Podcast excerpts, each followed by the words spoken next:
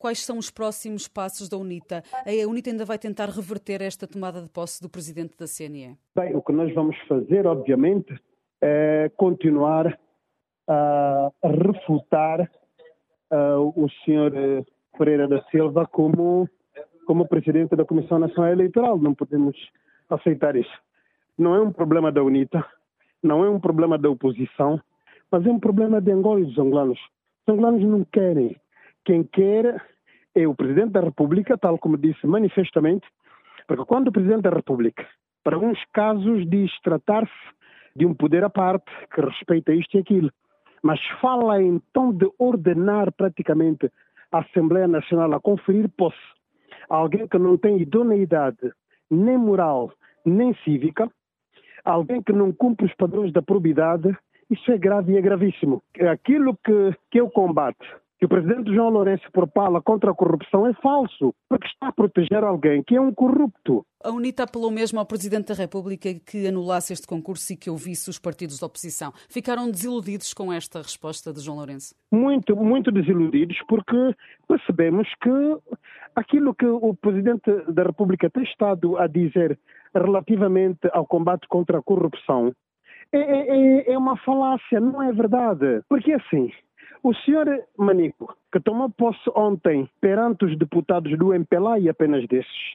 é alguém que tem uma auditoria, digamos assim, mandada a instaurar pelo antigo uh, presidente da, da Comissão Nacional Eleitoral e que mostra claros desvios de fundos, ou despesas que ele realizou que não devia realizar, dinheiros que foi buscar e estamos a falar em milhões de dólares. E, portanto, Ora, eh, à luz deste novo paradigma eh, de observância da probidade em Angola, do combate à corrupção, esta pessoa eh, para a UNITA não reúne condições para o cargo? Absolutamente não reúne, nem para a UNITA nem para ninguém, não reúne condições.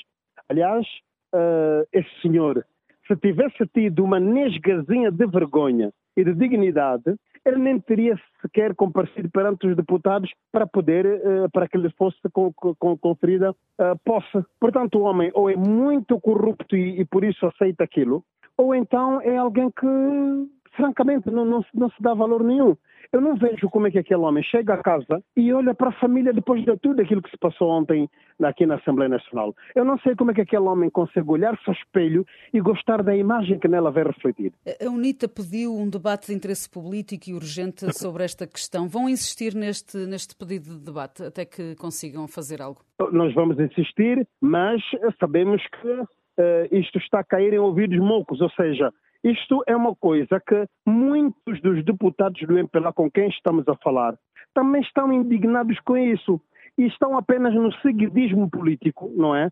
No seguidismo político partidário, é uma orientação eh, do partido, da direção do partido, e quando está-se a falar da direção do partido, no topo desse partido está o presidente João Lourenço, infelizmente, e então eles seguem, mas muitos deles não estão de acordo com aquilo que, aquilo que está a passar. Legalmente, o que é que podem fazer os partidos da oposição agora? Nós temos, uh, há, há, um recurso que foi feito uh, junto do, do, do, do Tribunal Supremo, Primeiro, o Tribunal Supremo mandou uma resposta à UNITA, mas uh, num papel que não se sabe se veio do tribunal ou se veio tanto de uma praçazita qualquer, de um mercado qualquer, tem uns rabiscos que se quer chamar a assinatura, não sabemos de quem é, porque aquele não está assinado, não tem nome de ninguém. Antes, pelo contrário, depois dessas reclamações ouvidas, se calhar a nível da imprensa, etc., o Tribunal Supremo mandou, não, sei, não sabemos por carga d'água, uma carta ao Presidente da Assembleia Nacional a dizer que tinha respondido à UNITA, não sei porque que essa informação tem que vir para a Assembleia Nacional, mas nós vamos insistir. A verdade, porém, é que a UNITA não pode aceitar. Os angolanos não podem nem querem aceitar. Aliás,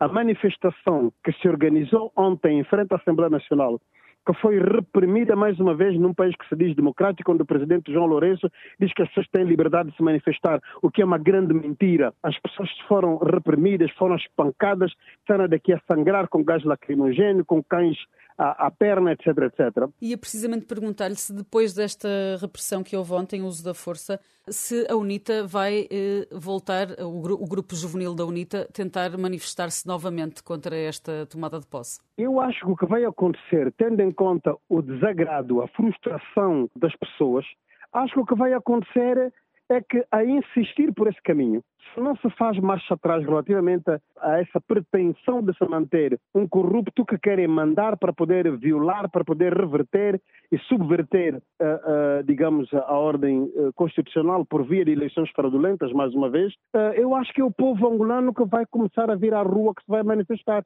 Nós não podemos continuar a aceitar, e o presidente João Lourenço devia ter vergonha de se considerar presidente numa eleição com fraude. Já devia bastar este mandato que ele está a cumprir, que foi para lá com base numa fraude eleitoral flagrante, com base numa corrupção eleitoral de que ele próprio foi protagonista à luz da lei que nós temos. Já devia bastar isso, mas já insistir em querer permanecer mais cinco anos no poder com base na fraude vai ser o cúmulo da pouca vergonha.